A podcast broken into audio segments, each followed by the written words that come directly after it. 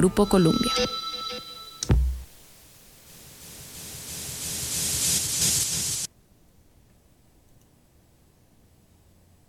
Douglas MacArthur, el famoso general eh, que peleó tres guerras mundiales, creo. La primera, la segunda y Corea. Amplify Radio Eh, presenta Ciudad Caníbal, el efecto secundario de la información.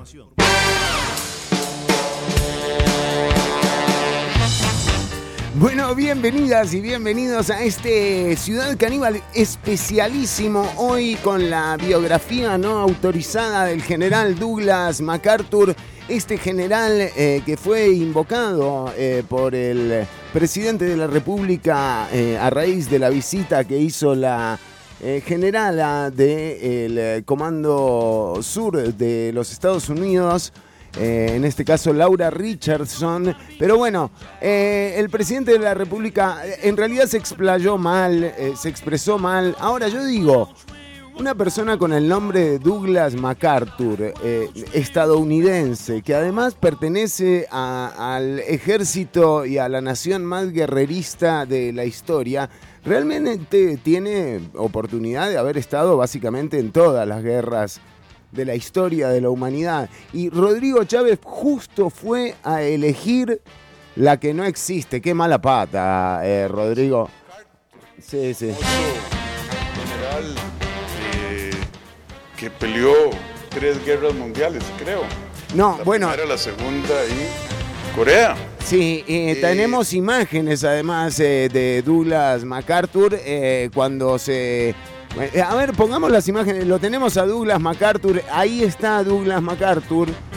eh, cuando desembarcaban en Guanacaste. ¿No es cierto? Esto es la famosa eh, Guerra MacArthur. Bueno, estamos en vivo hasta las 3 de la tarde. Hoy tenemos un programa cargadísimo de información. Eh, vamos a comentarles sobre algunas eh, situaciones que se están eh, dando. No, sáquenme a Douglas MacArthur, ya, ya, mucha, mucha historia de Douglas MacArthur, eh, el general de las tres guerras, conocido como el general de las tres guerras. Em, bueno, decíamos, además esto tuvo repercusiones ya a nivel global. De hecho, hay un comunicado que tiene que ver con la embajada china en Costa Rica que se, eh, que se pronunció preocupada por eh, el bueno, por las declaraciones de Laura Richardson en torno a las obras y a los intereses eh, de, China eh, en toda Latinoamérica. Bueno, les decimos eh, también el momento de Douglas MacArthur fue eh, de alguna forma reconocido por los Crazy Ass Moments in Latam Politics, que es un eh, sitio, va, un perfil en realidad de Twitter. Eh, acá lo tenemos.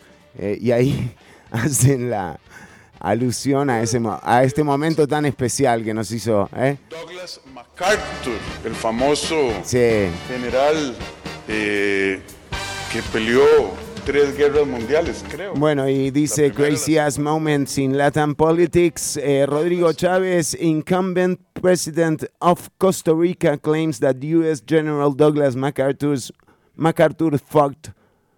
Fucked. Fucked. Sí, eh, Three World Wars. eh, sí, bueno, cosas que pasan, eh, qué sé yo, viste, el presidente ve 42 donde hay 49, ve una tercera guerra mundial donde no la hay, y así nos estamos... eh, Llevando al país entre las patas. Eh, también decíamos, eh, el presidente ha sido noticia en estos días. eh, estamos recurriendo a material que publicó Alessandro Solís. Alessandro, eh, bueno, es una de las personas con las que hemos tenido el lujo también de compartir eh, espacios eh, en común eh, de comunicación. Y Alessandro Solís estuvo ayer en Casa Presidencial, en donde le cuestionó al presidente de la República esta, este nuevo escándalo, ¿verdad?, que tiene que ver con, con las contrataciones del SINART. Les, les soy totalmente honesto, eh, no sé hasta qué punto eh, la, legalidad del SINART eh, no permitirá el tipo de contrataciones que se han llevado a cabo, pero lo que apunta Alessandro Solís aquí sí es interesante porque, bueno, podría llegar a tratarse de una, de una licitación amañada, tiene que ver con la, el el monto de casi 300 mil dólares que, mm, que, bueno, que fue adjudicado eh, por parte del BESIE o de una forma dudosa. Eh, bueno, la forma en la que le contesta el presidente de la República a Alessandro Solís cuando cuestiona la presencia de Cristian Bulgarelli en casa presidencial eh, mm, deja mucho que desear, pero no sorprende tampoco, ¿verdad? Entonces nos están queriendo embarrar. ¿Quién fue ese, hoy o La Nación?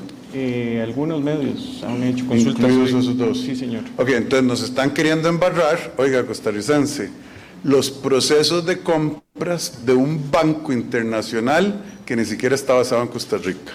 Eh, ya entendido, Jorge, cuál era el tema. Sí. ¿Sí, señor? Sí, no, eh, es que Casa Presidencial el 8 de agosto, si no me equivoco, eh, respondió que todas las visitas que este señor Bulgarelli ha hecho aquí a esta sede del gobierno han sido en calidad de eh, contratista del banco. Eh, y hay cuatro, 14 visitas antes de que ese contrato quedara pues adjudicado ya a su empresa.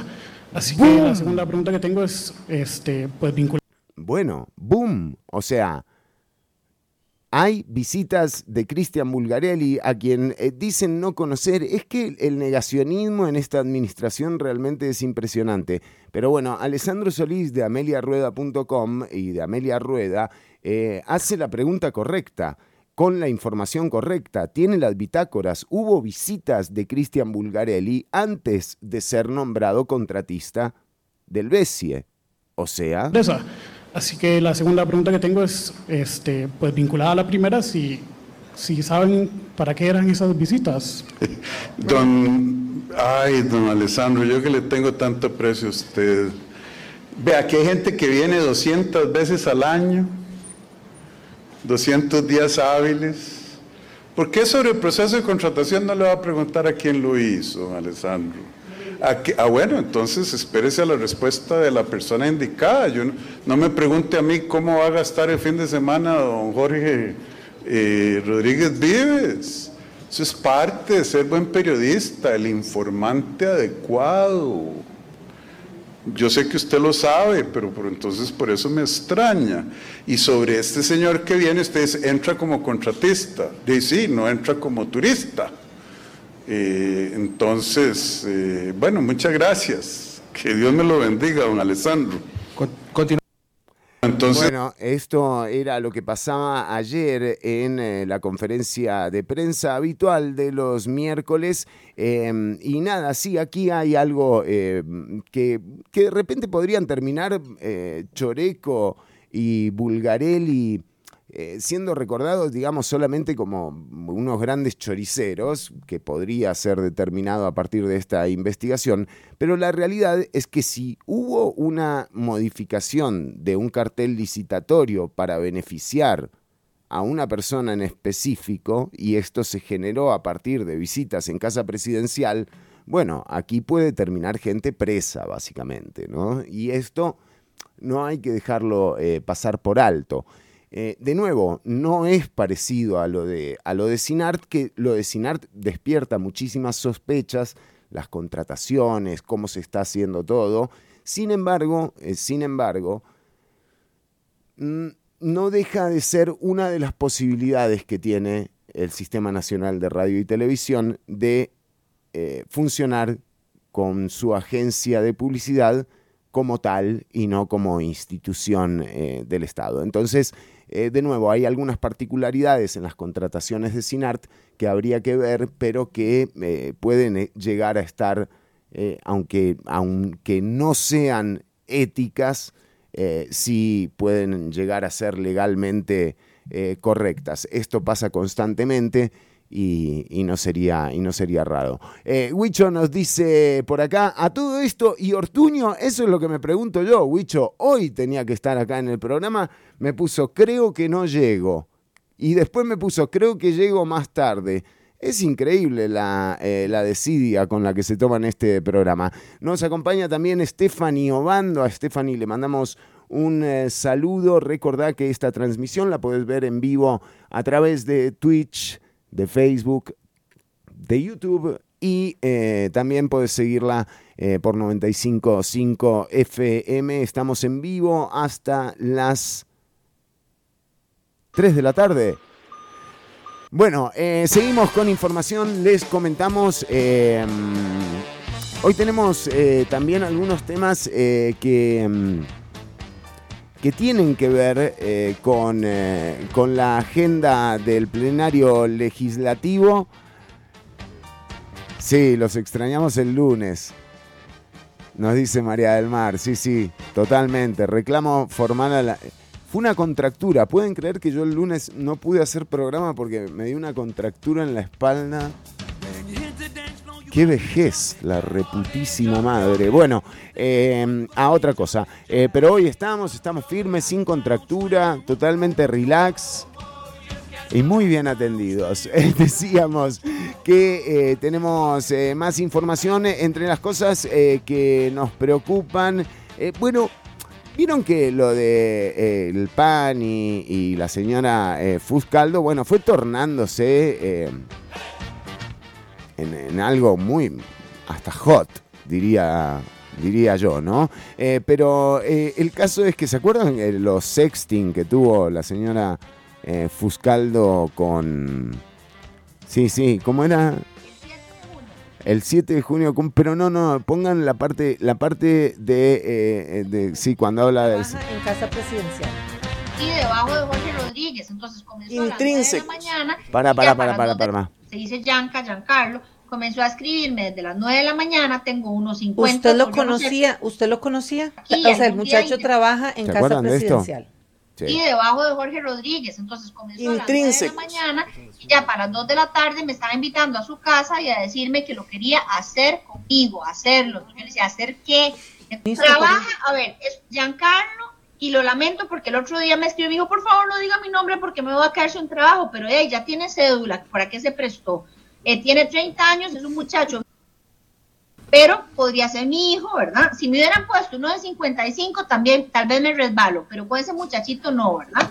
bueno, estas eran las declaraciones. Y yo digo, me, me pregunto, ¿se coge en política realmente? Porque tenemos información y, y en todo caso, ¿dónde? Porque voy a citar en esto al gran dramaturgo Juan Miguel Sainz, que en su ópera Malambo escribía una especie, ya que estamos en época de transición y que se está hablando de, que, bueno, de que parece que la constitución no sirve, que, las- que la asamblea legislativa no sirve, parece que todo el Estado social de derecho hay que cambiarlo por otra cosa que no se sabe muy bien qué es. Eh, entre las modificaciones, cito al dramaturgo Juan Miguel Sainz, un dramaturgo no tan reconocido, pero sí muy respetado, que en su ópera Malambo eh, hace una nueva figura que debería estar incluida quizás en los nuevos textos que determinen cómo nos vamos a relacionar como sociedad con el mercado y con el Estado. En donde lo que proponía era que muchas veces los políticos se cogen a los pueblos y que en esos casos debería ser recíproco y que al final de cada mandato, si un presidente se coge a su pueblo, que todo su pueblo se pueda acoger al presidente. Entonces me hago la pregunta, este sexting Yanka, no sé qué. De Yanka. Yanka, Giancarlo. Comenzó a escribirme desde las 9 de la mañana. Tengo unos 50. ¿Usted lo yo no sé, conocía? ¿Usted lo conocía? Aquí, o sea, el muchacho trabaja en casa presidencial. Y de ¿Será real? Digo, ¿es- ¿esto pasará? O sea, ¿se mandarán mensajes y terminarán, qué sé yo, no sé, tipo Mónica, no sé, eh, por citar algún caso en política, todos sabemos el caso de Mónica Lewinsky con, eh, con el señor Clinton, y además yo tengo una anécdota, el anecdotario de Fernando. Uno se pone viejo y empieza a contar anécdotas. Eh, em, tengo una anécdota de una persona, que no voy a, revela- a revelar la identidad, pero muy de las cúpulas de poder, dos veces en las cúpulas de poder, que me decía que los presidentes, o sea,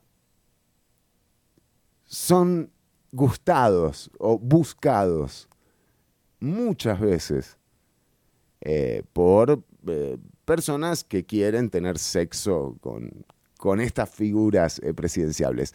Y, eh, y en todo caso, sí me interesa, me interesa saber eh, si programa de cuatro horas.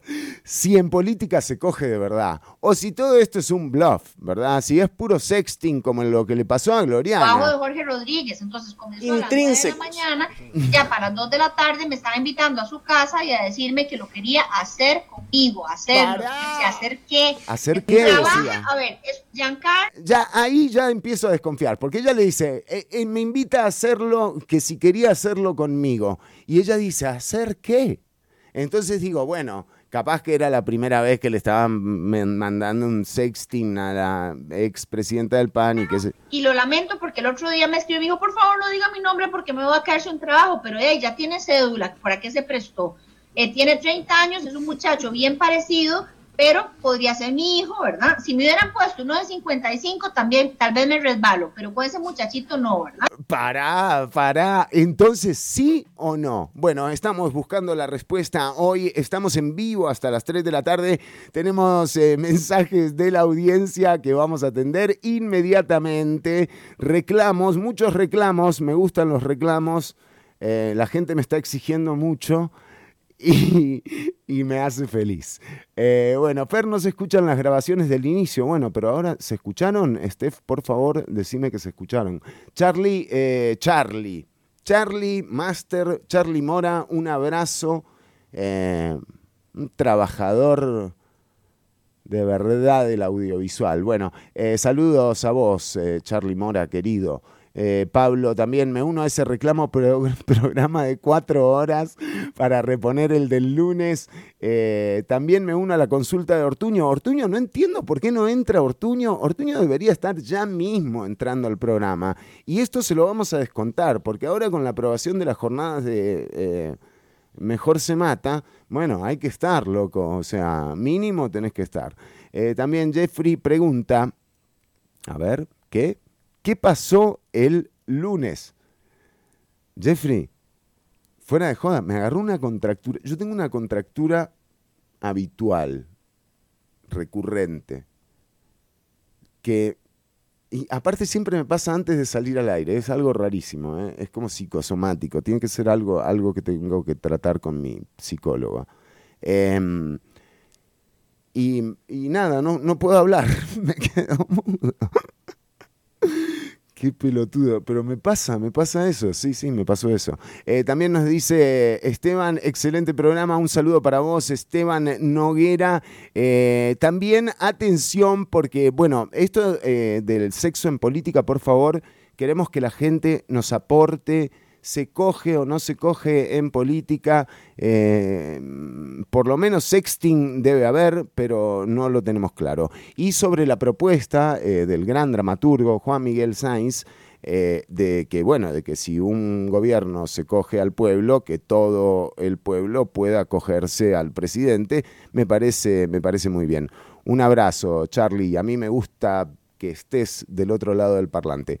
Eh, y eh, es una consulta que le hacemos a la gente que nos está escuchando. Pero decíamos que además eh, esta semana pasó algo, vieron que se habla mucho como del espíritu de, del constituyente, el espíritu del legislador. Bueno, esta semana a la diputada Priscila Vindas del Frente Amplio, mientras hacía una, un- una participación en plenario eh, sobre Eh, creo que era, sí, sobre... mm, busca dejar el ver, texto sí. del artículo 293 del Código Procesal Penal Claro. tal y como está, dado de que en el texto que tenemos actualmente No, no, no, se- pare, pare. Miren esto, loco. Miren lo que pasa acá, por favor. La gente que no está, que está eh, escuchando en 95.5, les digo lo siguiente. Grande, Steph, gracias.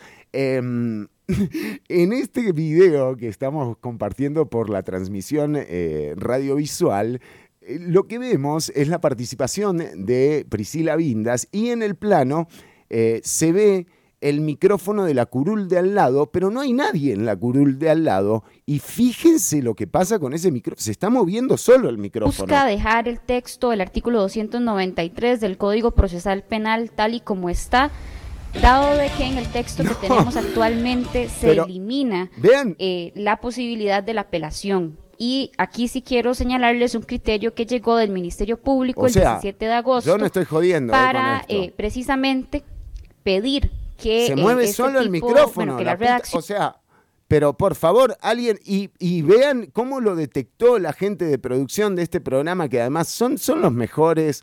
O sea, deberían haber producido el programa de Luis Guillermo Solís. No los dejaron, ¿eh? busca Pero bueno. dejar, el, eh, intentar ser breve.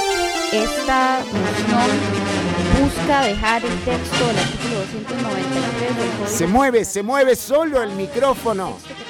Actualmente se eh, Es un fantasma, es un fantasma legislativo, es el espíritu del legislador. La re- o sea, Público el 17 véanlo, véanlo moverse para, solo. eh, precisamente pedir que eh, este tipo eh, de la redacción se devuelva a como está actualmente. y Es el chamuco, el- correcto.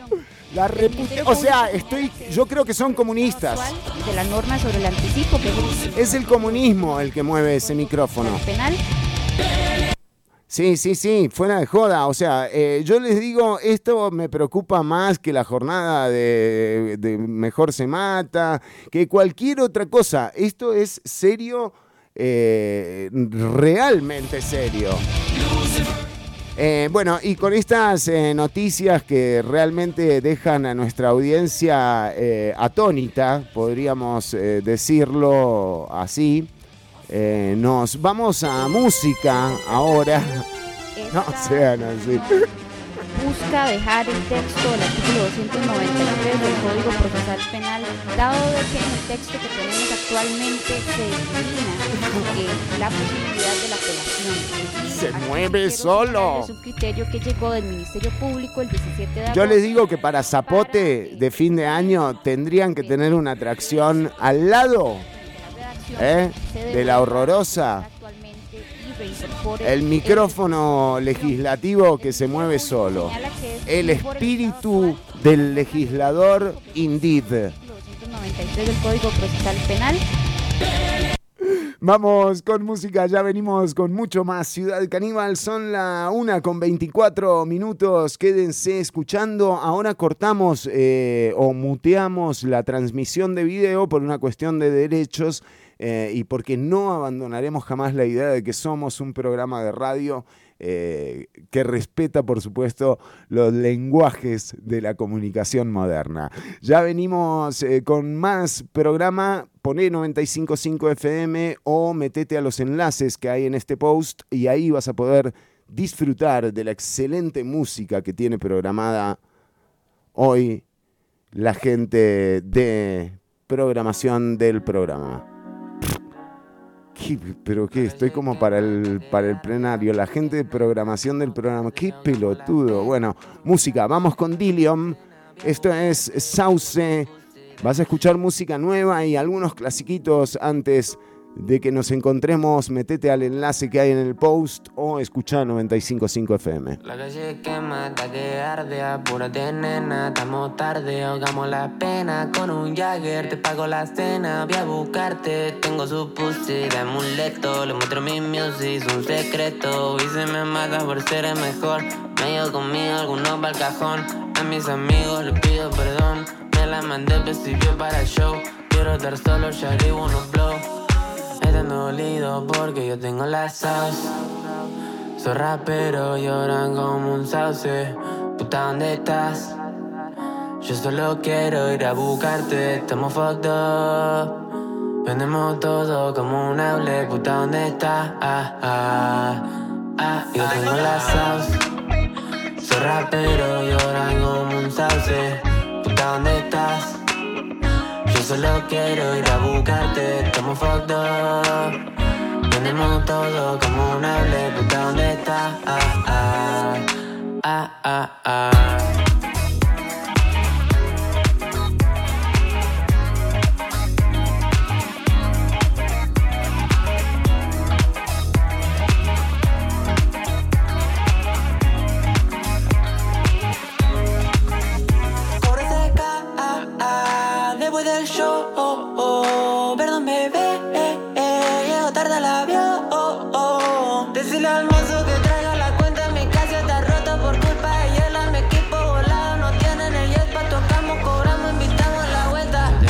pasas. Esos raperos lloran como un sauce. Puta, ¿dónde estás? Yo solo quiero ir a buscarte, estamos fucked up. Tenemos todo como un hable, puta, ¿dónde estás? Ah, ah, ah, ah, ah.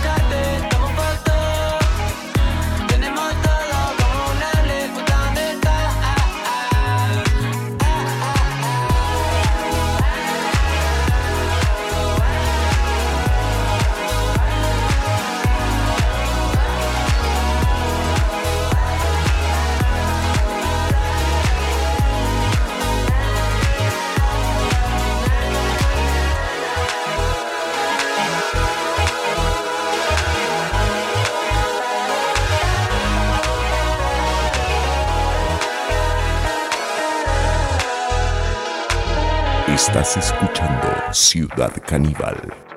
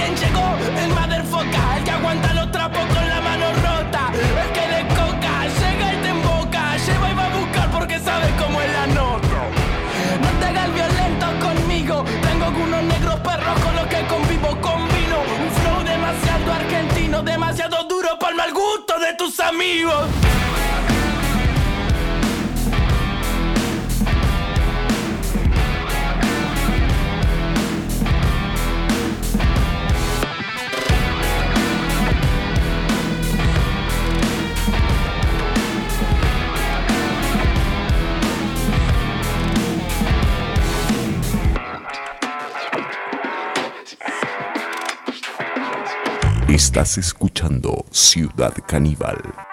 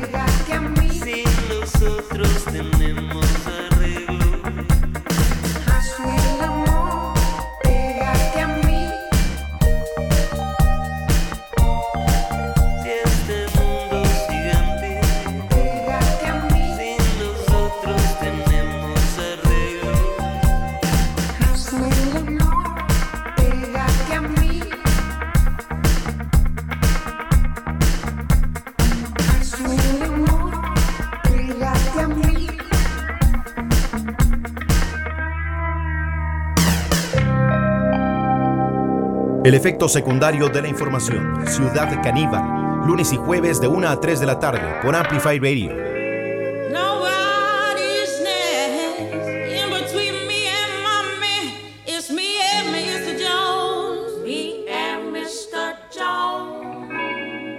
Why?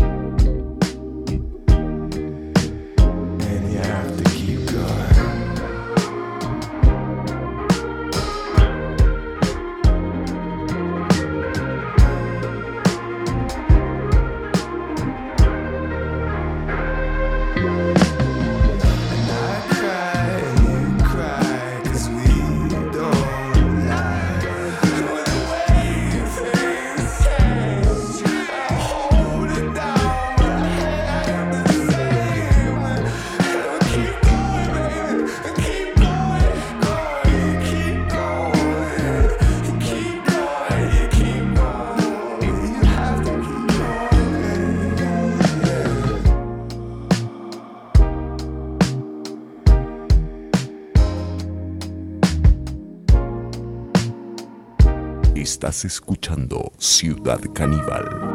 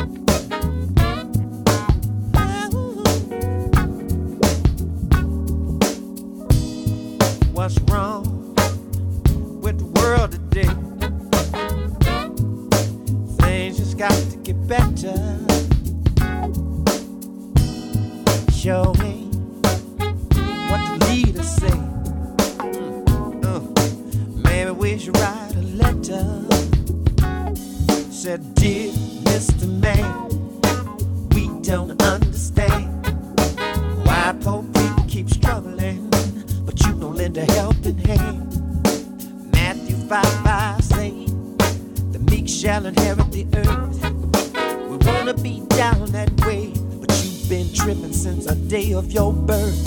Who said that to kill is a sin? It started at Brasenko War that your people been in. Who says that water uh, is precious?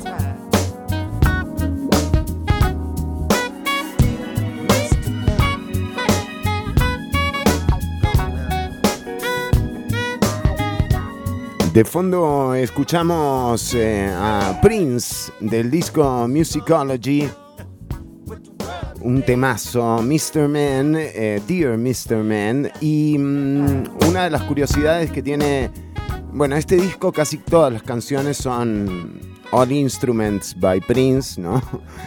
Como en muchos de los discos de este genio, para mí el, el más...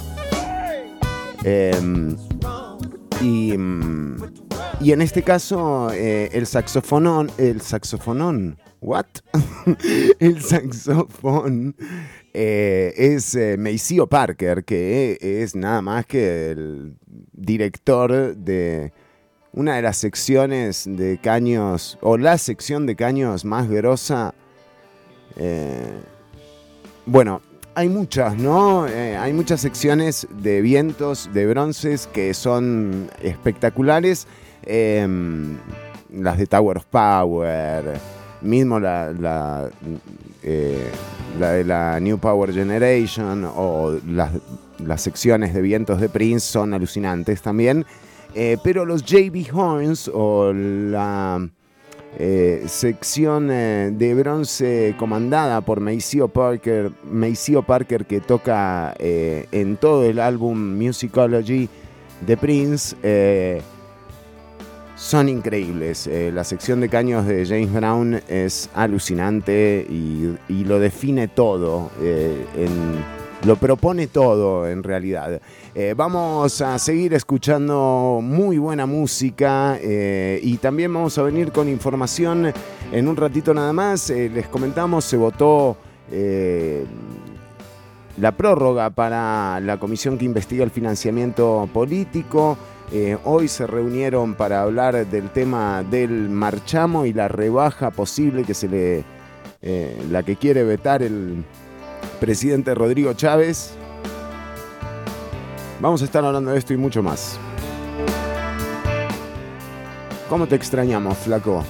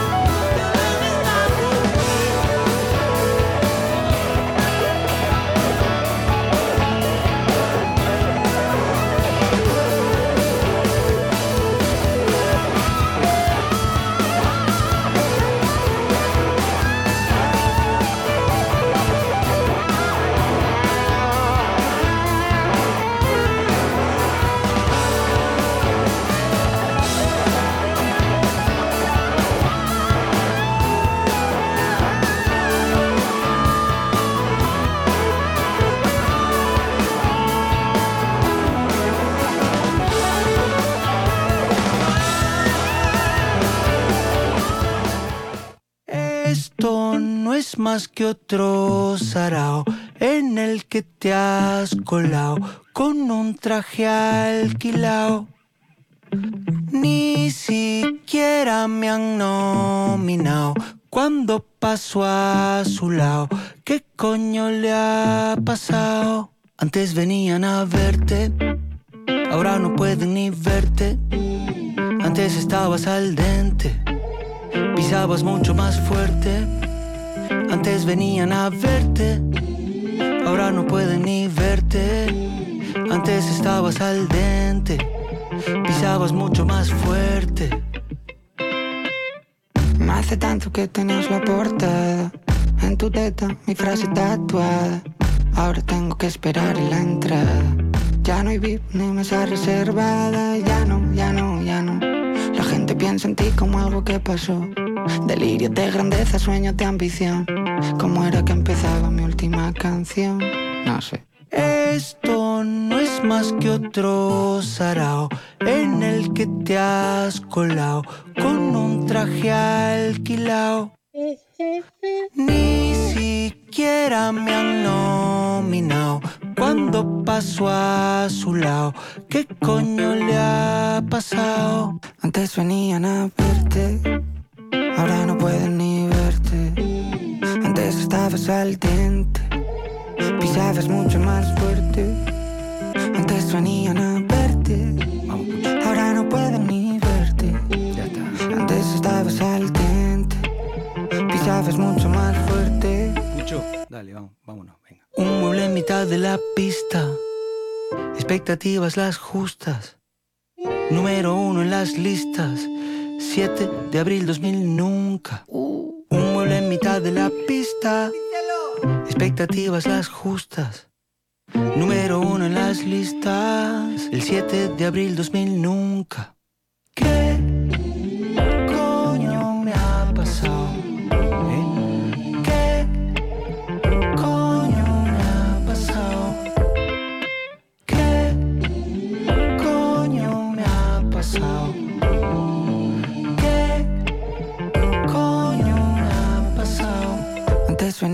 a verte, ahora no pueden ni verte.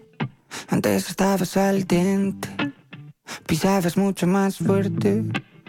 Antes venían a verte, ahora no pueden ni verte. Antes estabas al dente, pisabas mucho más fuerte.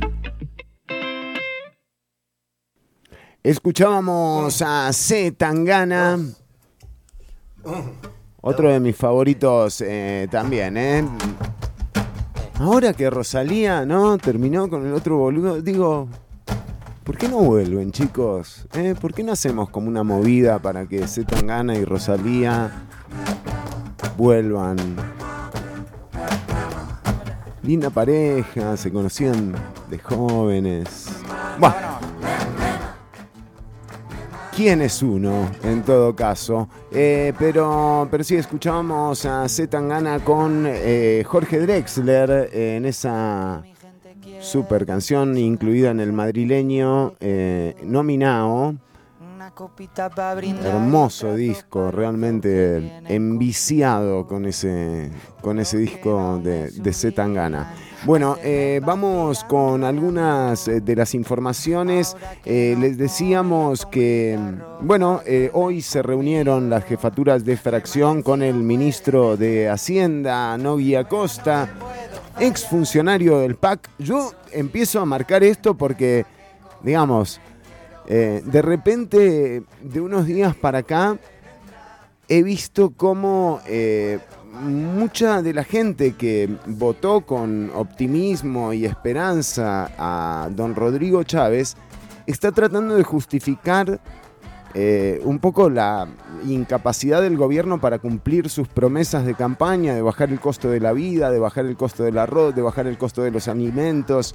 eh, esa incapacidad para cumplir esas promesas de campaña y ahora con esta nueva eh, bandera que levanta Rodrigo Chávez de ir en contra de la rebaja del marchamo, de intentar eh, vetarla que ha logrado lo imposible, que es que, por ejemplo, eh, Nueva República se una con el Frente Amplio, Unidad Social Cristiana se una con Liberación Nacional. Bueno, eso lo logró Rodrigo Chávez a partir de anunciar, como, como casi todos sus anuncios de manera precipitada, que iba a vetar eh, el proyecto de ley de rebaja en el marchamo. Y mm, digo, la justificación eh, de mucha de la gente que, apoya, o lo que me he encontrado yo eh, particularmente, es ante la incapacidad de justificar de alguna forma esa incapacidad del gobierno de mejorar la calidad de vida de las personas, parece que ahora la culpa la tiene el PAC o gobiernos anteriores. Y de nuevo, yo entiendo que hay responsabilidades eh, del gobierno de Carlos Alvarado, sin duda, la mayoría, eh, incluyendo las medidas tomadas durante el gobierno de Carlos Alvarado y mientras Novia Costa y Rodrigo Chávez eran funcionarios del Partido Acción Ciudadana y del gobierno del Partido Acción Ciudadana. Eh, de nuevo, o sea, habrá cosas que uno podría detenerse en el pasado a analizar, pero no tienen ningún sentido, porque los que tienen la responsabilidad de modificar esto no es el PAC, que prácticamente podríamos decir es un cadáver político, porque no logró eh, ni siquiera figurar en la elección lo suficiente como para tener un diputado. Entonces, ¿qué le vas a reclamar al PAC? O sea, no, no, no. Aquí hay que reclamarle a la gente que está en el poder. Esa es la gente que puede cambiar las cosas. Y lo que uno analiza es que si tienen la oportunidad de aumentarle el salario a los ministros en un 100% y tienen la capacidad para montar un estudio de grabación o como dice el ministro de Comunicación, tapar goteras con 100 mil dólares, ¿qué goteras debe tener ese, ese lugar? Y dejar con goteras y con cascadas por las eh, escaleras a las escuelas y a los colegios y minimizar la crisis educativa que representan más de mil órdenes sanitarias para cerrar escuelas y colegios. Entonces, digo, ¿de quién es la capacidad de modificar estas cosas? O sea, claramente aquí no hay intención de mejorarle la calidad de vida a las personas. Por eso, precipitadamente, el presidente apenas le dicen, vamos a rebajarle el marchamo a la gente, dice, no, no, no, yo lo veto. O sea, de nuevo, tenemos que empezar a identificar la política detrás de la anécdota, porque tanto gobiernos como los del PAC, que no solo el gobierno, sino el partido como tal se transformó en una anécdota, no en una opción política, es una anécdota. Bueno, está muy cerca de pasar esto mismo con Rodrigo Chávez y el Partido Progreso Social Democrático. Apenas, digamos que se están salvando, pero todavía les faltan tres años. Y de nuevo, están coleccionando méritos de sobra para que mínimo en asistencia a juicios tengan que reservar los próximos años en su agenda, ¿verdad? Porque hay muchas denuncias y cuando uno ve que le asignan 300 mil dólares a una persona después de tener reuniones en casa presidencial antes de ser contratista del BESIE, bueno, uno se empieza a cuestionar si esto no será también la misma corrupción a la que nos tenían acostumbrados en los gobiernos anteriores. Eh, entonces, esa, esa opción de seguir hablando de lo que ya no está, como el PAC, o de seguir echándole la culpa a la izquierda cuando nunca ha sido gobierno, nos limita mucho la posibilidad de cambiar algo. Y ya de por sí la tenemos bien limitada. Te diría imposible, ¿eh? Y ojo, acá le digo al de derecha y al de izquierda. Porque en definitiva, eh, ninguna de nosotros puede tener una influencia en las decisiones que se vayan a tomar en los, en los próximos años. El voto, ponele, ponele el voto. Pero la realidad es que quienes llegan a la toma de decisión no son personas que en su mayoría requieran, por ejemplo, del Estado. O sea, llegan personas que ni usan el transporte público, ni usan la salud pública, no van a colegios públicos ni a escuelas públicas, van a algunas universidades públicas, pero en realidad no tienen claro que la respuesta del pueblo frente a un Estado que se sufre y no se usa es, es esta. Es la de pensar que, por ejemplo, no hace falta una constitución, que no hace falta una asamblea legislativa. En Ciudad del Caníbal nosotros dijimos esto hace tantos años. Le dijimos a Donoto Guevara, a Luis Guillermo Solís, a Laura Chinchilla, a Abel Pacheco. Miren de qué año estamos hablando. Que si no se modificaba de alguna forma ese vínculo que se tiene de la ciudadanía que realmente requiere al Estado para poder progresar, para que el desarrollo sea una realidad eh, en términos sociales y no solamente un evento individual, viste, de los 25 ministros del gabinete de Rodrigo Chávez que les aumentó 100% el salario, pero a la gente no le quiere rebajar el marchamo, ¿me entendés? Dejate de joder. O sea, está claro, ¿no?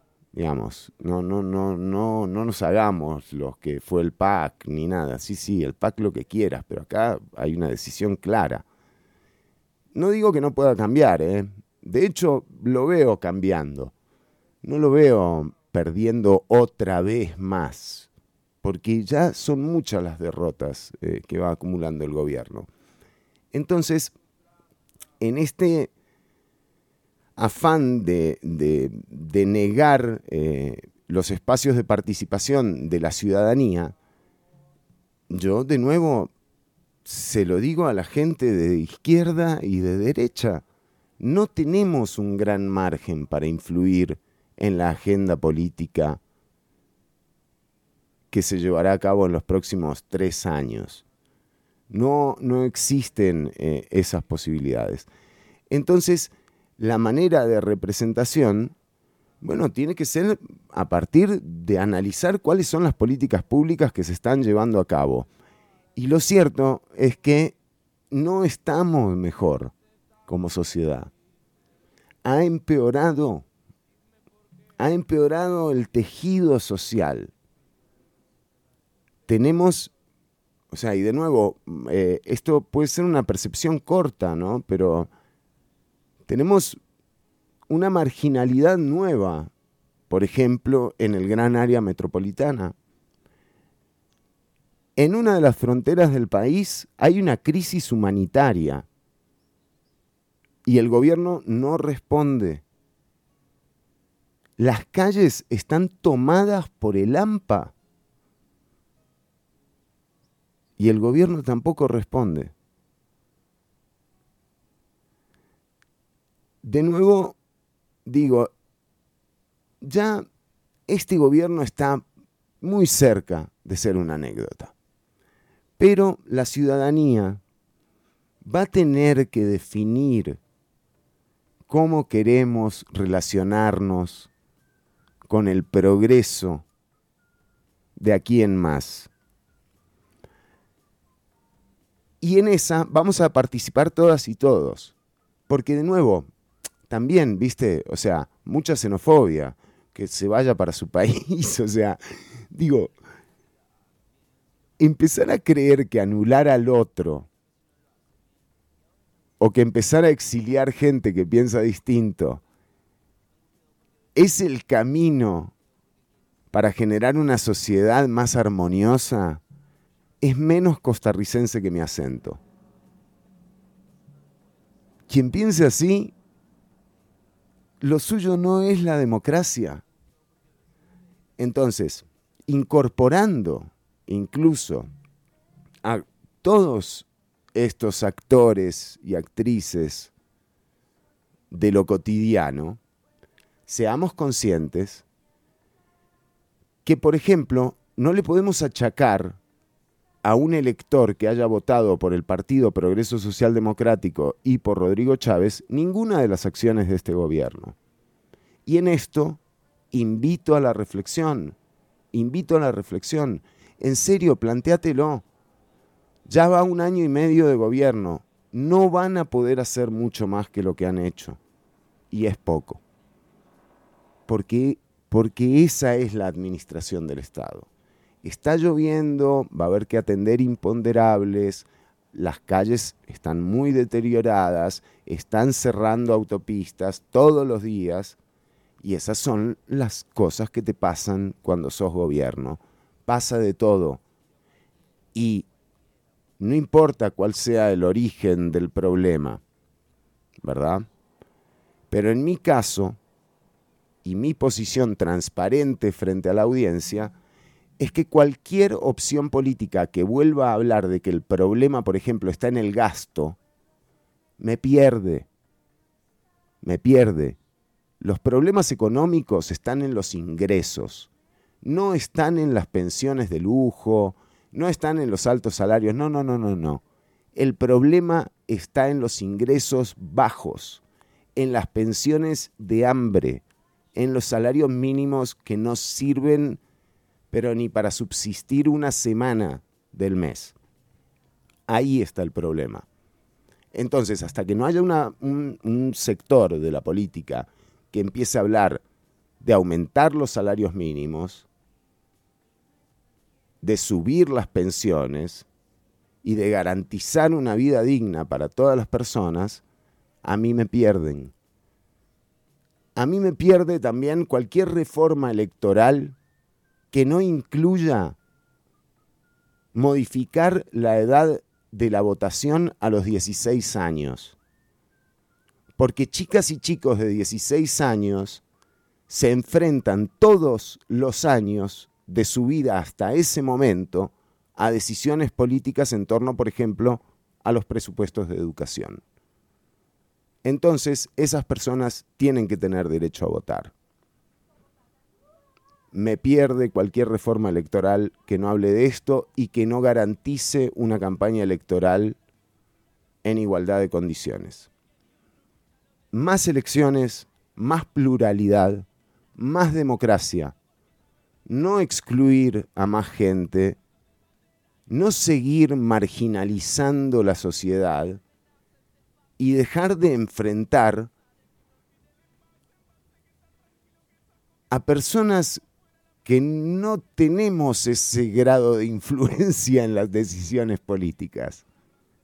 Juntarse y sobre todo tener, tener claro que cuando empiezan a haber hechos, como por ejemplo los que relatábamos recién, es difícil defender un gobierno que no puede cumplir con las expectativas que generó en la población.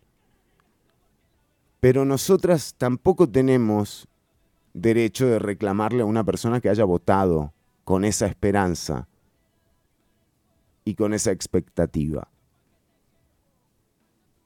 Así que solo los ríos no se devuelven y bienvenidas y bienvenidos quienes pensaban de una forma y ahora piensan de otra.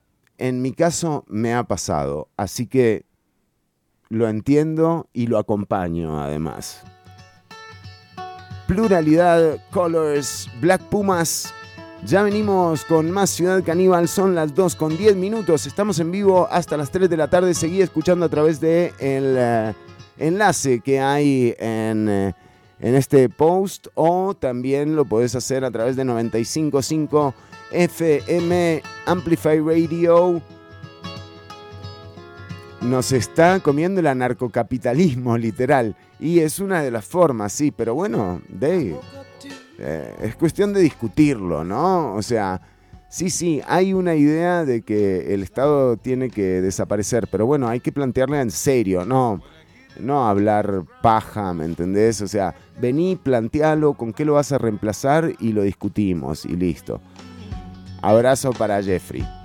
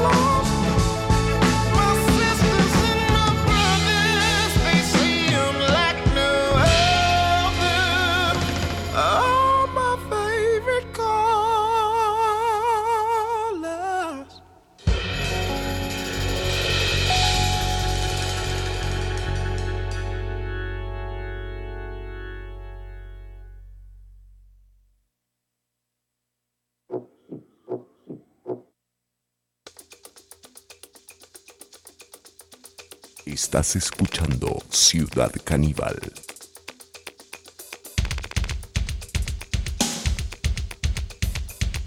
Y yo le pido perdón al pueblo costarricense por lo que estamos haciendo aquí.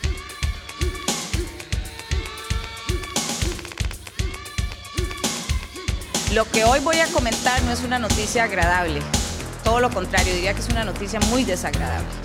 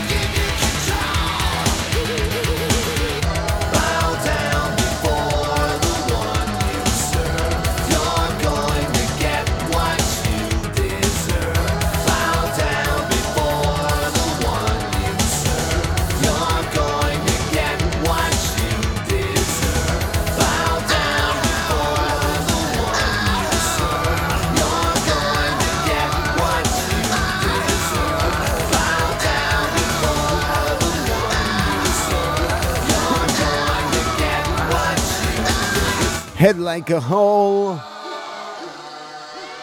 Nine Inch Nails. Bueno, y eh, vamos, ojo, noticias internacionales. Eh, de hecho, mm, eh, bueno, Bow Down Before the One You Serve, Gru- Grupo Wagner, se anunció que en el avión siniestrado viajaba el eh, jefe, el eh, mm, líder del grupo Wagner, este líder eh, de un grupo militarizado o paramilitar con alta participación de despliegue de armamento en África.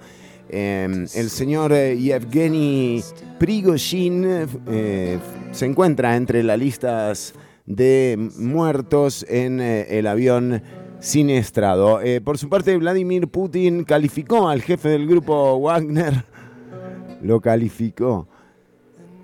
¿Cómo le habrá ido? ¿No? ¿Será, ¿Será una prueba estandarizada la que le hacen? Bueno, eh, dice que era un hombre de talento a pesar de sus errores. Eh, bueno, sí. Eh, Crep, crep, Suzette.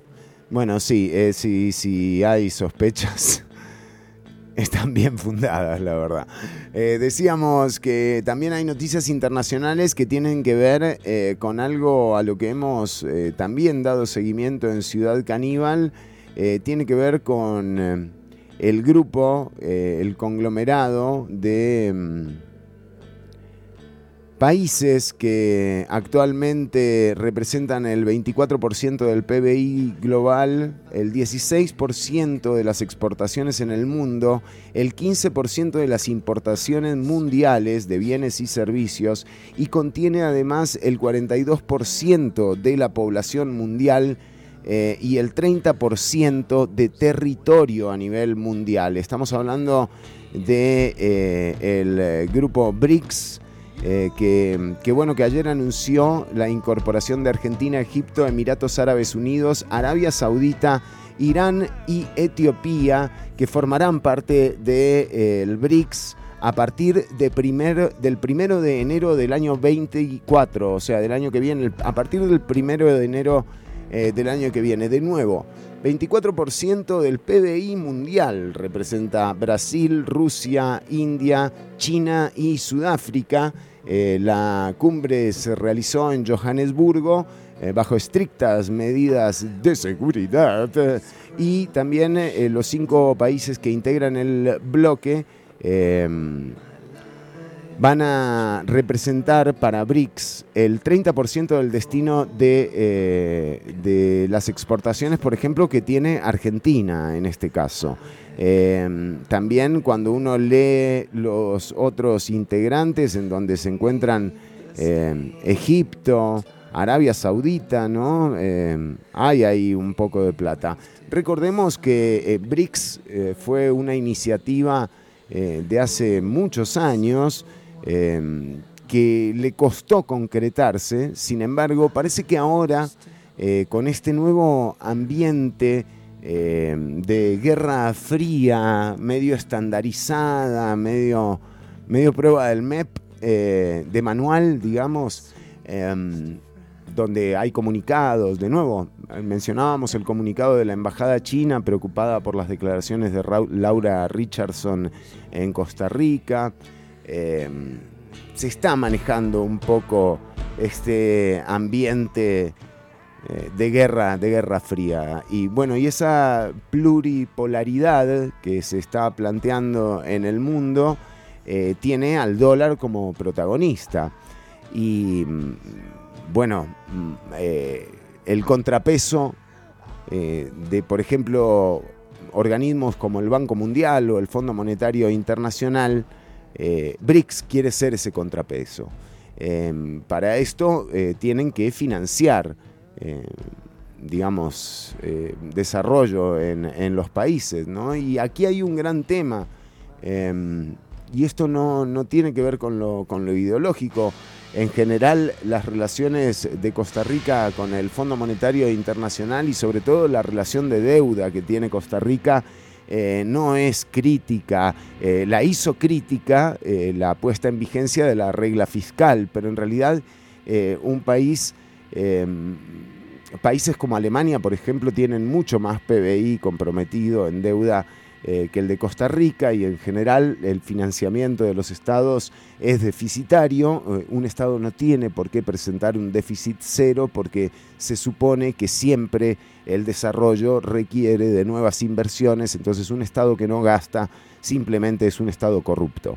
Eh, pero, mm, pero más allá de esto, y por eso digo que más allá de las ideologías, aquí también hay una fuente de financiamiento que se debería analizar eh, por parte de Costa Rica y por parte de cualquier otro país eh, en, vías de, prosperar, eh, que es la idea que tenemos como sociedad, de nuevo, más allá de, de cuál sea el modelo que apoyan unos u otras, creo que en lo que sí convenimos todas y todos es que queremos una sociedad más armoniosa.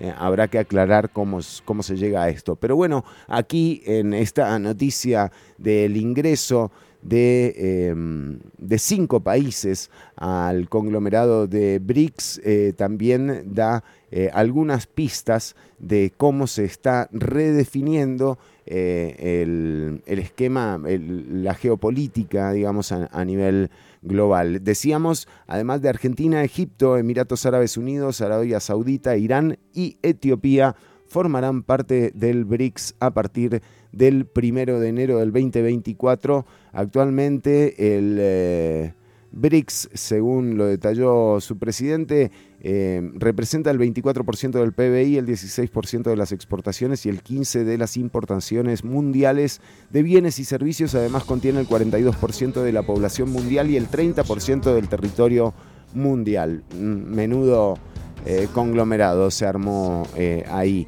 Y, mm, y de nuevo, y en el medio de todo esto, el dólar. Bueno, es eh, algo de la información eh, internacional también. Se llevaron a cabo eh, las elecciones en Guatemala, ganó Semilla la segunda ronda.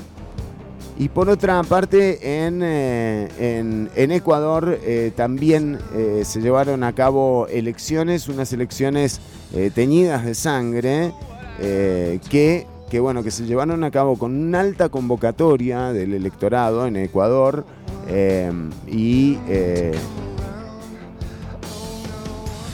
y, y en donde Luisa González eh, se proclamó la vencedora en primera ronda. De hecho,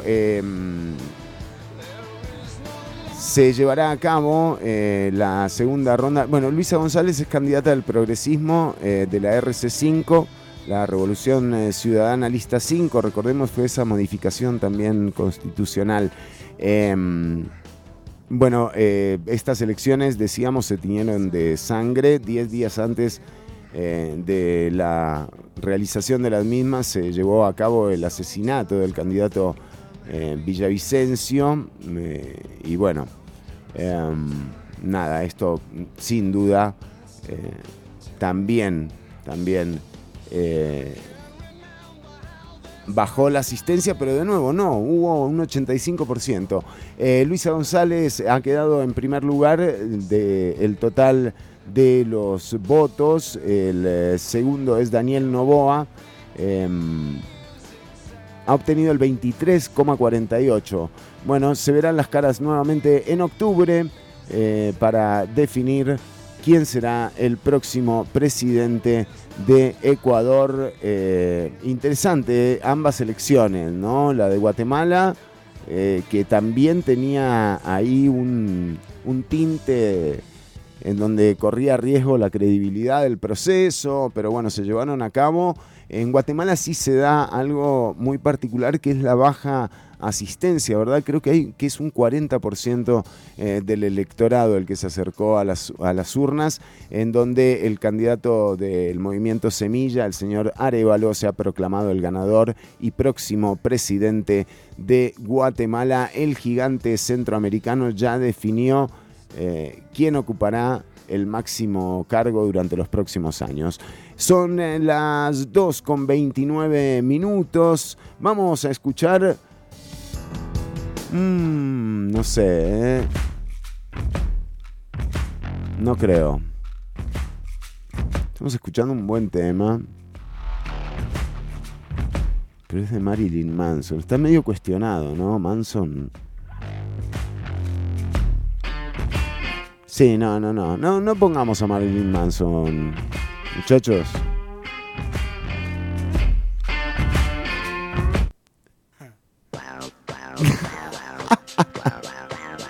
¿Ves eso? Está bueno. Esto, esto es música, loco. Bueno, eh, ya venimos con más Ciudad Caníbal. No, no, déjense de joder. Ya venimos con más ese.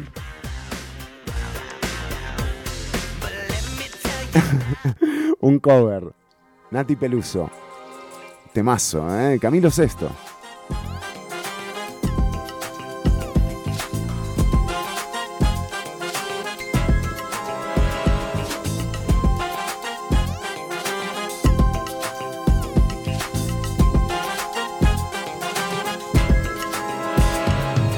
Siempre me traiciona la razón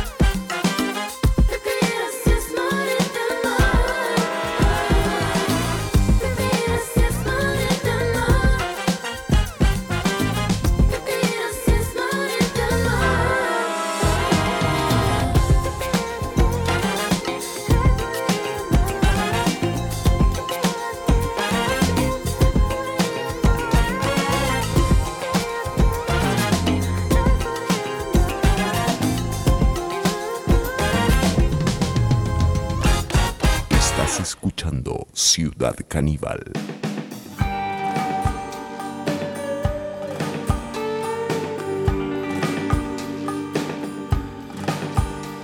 Pensar que no dijo nada la mañana que lo vi. Pensar que la amaba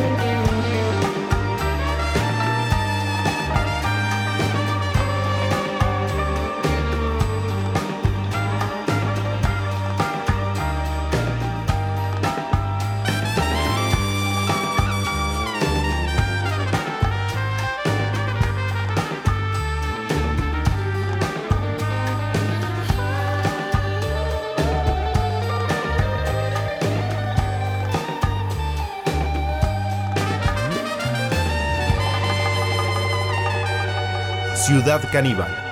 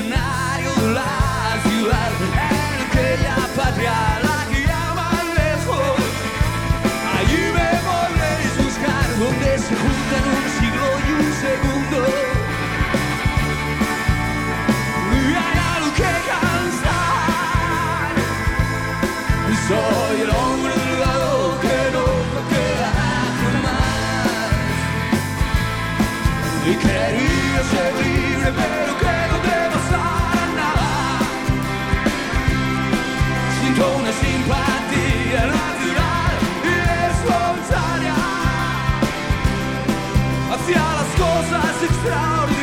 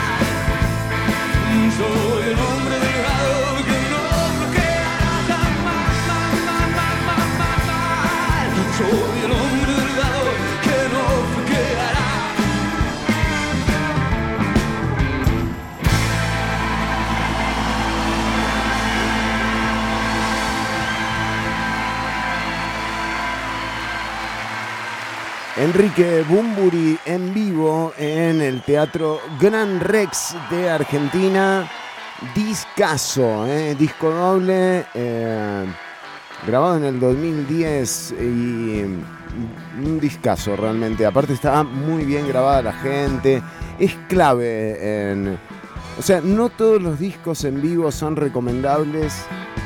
eh, la mayoría no lo son.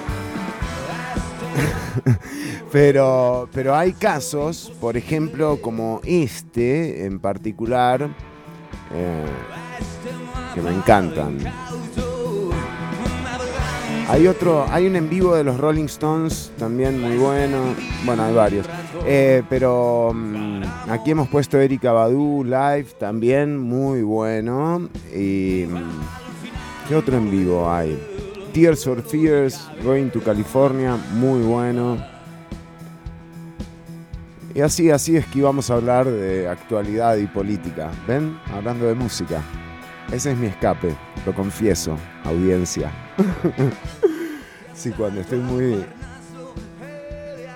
muy contracturado, hablo de música. Bueno, pero no, eh, en vivo, Gran Rex, Bumburi, eh, recomendación. Hay otro disco buenísimo en vivo. Nosotros lo tenemos en programación. Lo que pasa es que hace mil años que no lo ponemos. Eh, Zoé. Pero Zoé, a mí el Unplugged, por ejemplo, me parece no es inescuchable para mí. Pero el en vivo, eh, que se llama Zoé 281107, es un discazo también. eh, y está muy bien, muy bien tocado, ¿verdad? O sea, es que el en vivo es, medio verso, ¿no? O sea, se retocan las cosas. Pero en estos casos están muy bien retocadas. Suena del carajo. Eh, ya venimos con el cierre del programa, los dejamos con Dead. Perdón, nunca quise hacerte mal, pero siempre acerco al fuego, se me escurre el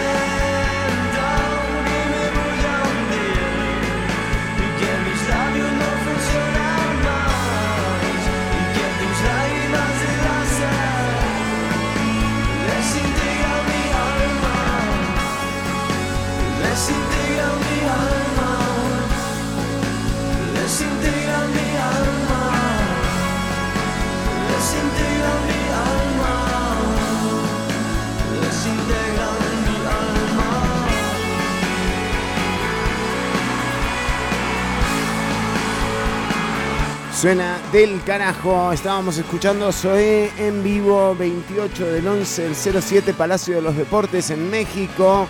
Eh, buenísimo. Y gracias a todas y todos por los mensajes eh, que me han hecho llegar. Eh, son unas divinas y unos divinos. Y bueno, eh, vamos a ir cerrando el programa de hoy, siempre, por supuesto, con la esperanza de encontrarnos el próximo lunes al ser la una, con la imagen del general Douglas MacArthur, eh, que bueno... Intentar Eh, busca, sí. busca dejar el texto del artículo 293 No, no, no. del Ese- no, ese tampoco. Douglas MacArthur, el Ese, famoso ese, sí, sí. general eh, que peleó tres guerras mundiales, creo. Ahí vamos, vamos, nos vamos a ir. La segunda y Sí, Corea. Sí, eh, nos vamos, es la imagen de Douglas MacArthur justamente en la tercera, eh, la tercera. Y eh, Costarricenses llevaron un mariachi, ¿verdad? Mm, O no. sea, ¿dónde se en horas laborales entra bueno, y atención porque sí eh, tenemos algunos eh, mensajes para eh, leer. No, ese no lo puedo. No, bueno, y... eh, Bueno, eh, también, eh, sí, vamos con los mensajes que hay acá en la transmisión. Vemos, acá esta es una de... El general Douglas MacArthur a full, lo ves ahí, ¿no? Muy grosso, muy grosso lo, de, lo del Douglas. Bueno, pero decíamos, eh, tenemos mensajes... A ver si no te volvés a contracturar el lunes. Dice Jeffrey Sandy. Loco, Jeffrey, fuera de joda, men. No sabes, no me puedo ni mover, te lo juro. Es algo rarísimo porque yo, yo creo que, yo creía que tenía que ver, por ejemplo, con mi humor. Pero el domingo estaba de re buen humor. El lunes no me pasó nada. Once y media. Estaba haciendo una masa eh, para hacer un, shepherd pie. ¿Conocen la receta del shepherd pie? Cuando quieran, ¿eh? Bueno, estaba amasando y... ¡Ah! Quedé... Y como mudo, ¿no? O sea... Quedé como... Como financista de Rodrigo Chávez en comisión de, financi- de financiamiento. No podía hablar, no podía hablar, te juro. Rarísimo. Aparte no podía como alcanzar las cosas. Es- son cosas que pasan con la vejez. Contracturas políticas, nos dice Flor María. Así es, Flor. Eh, saludos, Fer. Sam, un saludo para vos. Aguante. Bueno, eh, saludos, Sam. Eh, y un saludo al fantasma de Ortuño en la Asamblea Legislativa. Atención que Samantha tiene la realidad, la verdad de la milanesa. ¿Será el fantasma de Ortuño el, eh, misterio del micrófono fantasma? Ya lo, lo hemos eh, denunciado aquí en Ciudad Caníbal. Samantha nos dice que es el fantasma de Ortuño. Puede ser Sería una de las formas en las que participa del programa, porque la verdad, como lo veo, Ortuño, eh, un abrazo Jeffrey, a Cristian, no está comiendo, nos está comiendo el anarcocapitalismo, a Carla Artavia también, un abrazo, Alonso, Steph, Charlie, Esteban, Noguera, y a todas y todos los que han estado atentas y atentos a la transmisión, uno en especial para Huicho eh, y para Grecia. Nosotros eh, nos despedimos, hemos llegado hasta aquí eh, con la última noticia. Bueno, la última noticia tiene que ver con que se amplió por tres meses el plazo para que la Comisión de Financiamiento Político saque sus conclusiones. Em, esto sí es relevante. Bueno, son tres meses más. Eh, la verdad es que ya va siendo hora también de que terminen eh, con. Ojo, ¿eh? ¿Por qué no termino con Jack Senior? ¿Por qué no termino con Jack Senior? Me dice Cristian, el programa. Y porque Jack Senior, o sea, toca en, el eh, toca en el cumpleaños del presidente, ya lo dijo la propia Fuscaldo. Em, Decíamos, eh, tres meses de plazo eh, tendrá la comisión que investiga el financiamiento político. Creo que ya va siendo hora también de que saquen las conclusiones. Eh, y por otro lado, también que se lleve a cabo la modificación del código electoral que requiere y que está pidiendo el Tribunal Supremo de Elecciones desde el año 2009. Pero esto no alcanza, y esto es una visión muy personal, eh, no alcanza. Eh, hay que garantizar que el proceso electoral y la campaña, sobre todo, sea en igualdad de condiciones. Hay que valorar la posibilidad de que ante, por ejemplo, hay mucha gente eh, que apoya al gobierno de Rodrigo Chávez que le echa la culpa a la Asamblea Legislativa de la inoperancia del gobierno. Bueno, yo creo que también tendrían que tener esa posibilidad esas electoras y electores que le tienen fe eh, y ven con buena expectativa el desarrollo del gobierno de Rodrigo Chávez de reforzar la Asamblea Legislativa y eh, votarles más diputadas y diputados, así como eh, la, la porción del electorado que no apoya las medidas que ha tomado o que se siente que su voto ha sido traicionado, también pueda de alguna forma manifestarse a mitad del término de, eh, de goberna- de- del gobierno, ¿no es cierto? Entonces, eh, creo que esa es una reforma electoral que debería eh, mm, valorarse también, además de la cantidad de diputadas y diputados. Eso tiene que aumentar porque la representatividad en el país ha cambiado, porque hay poblaciones que están lo suficientemente organizadas como para reclamar sus derechos. Y esto no tiene que ver con una ideología. Eh, de nuevo, eh, las estudiantes han demostrado que se han logrado organizar de manera tal de que se sienta el reclamo de sus derechos. Y como ser estudiante no es una cuestión de mayoría ni de minoría de edad, eh, y como las decisiones políticas afectan a esa población, bueno, esa población debería tener derechos políticos plenos en la sociedad y debería poder votar a partir de los 16 años.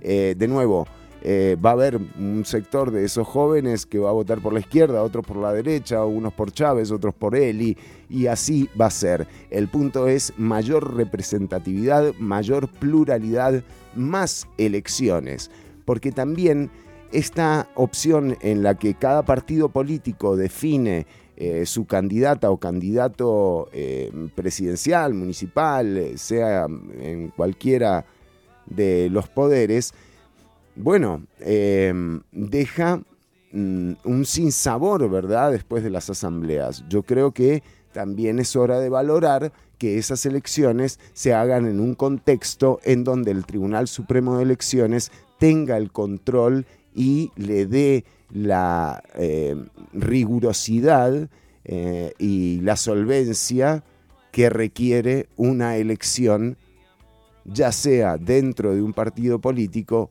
o una elección nacional. Entonces, todo bien con las eh, modificaciones que salgan después de la Comisión de Financiamiento, pero no alcanza, no alcanza para la representatividad que están demandando los tiempos que corren, no alcanza con esa cantidad de diputadas y diputados, no está representada toda la pluralidad de la sociedad costarricense en esa asamblea legislativa y se viene evidenciando cada vez más.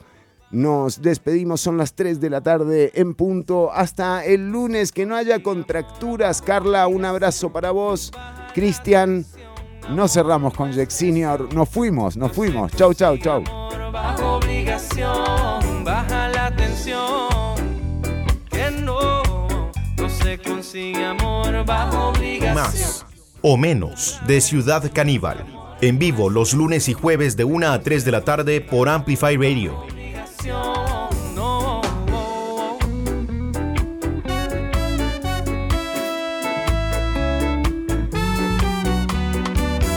Vamos, relájate un poco.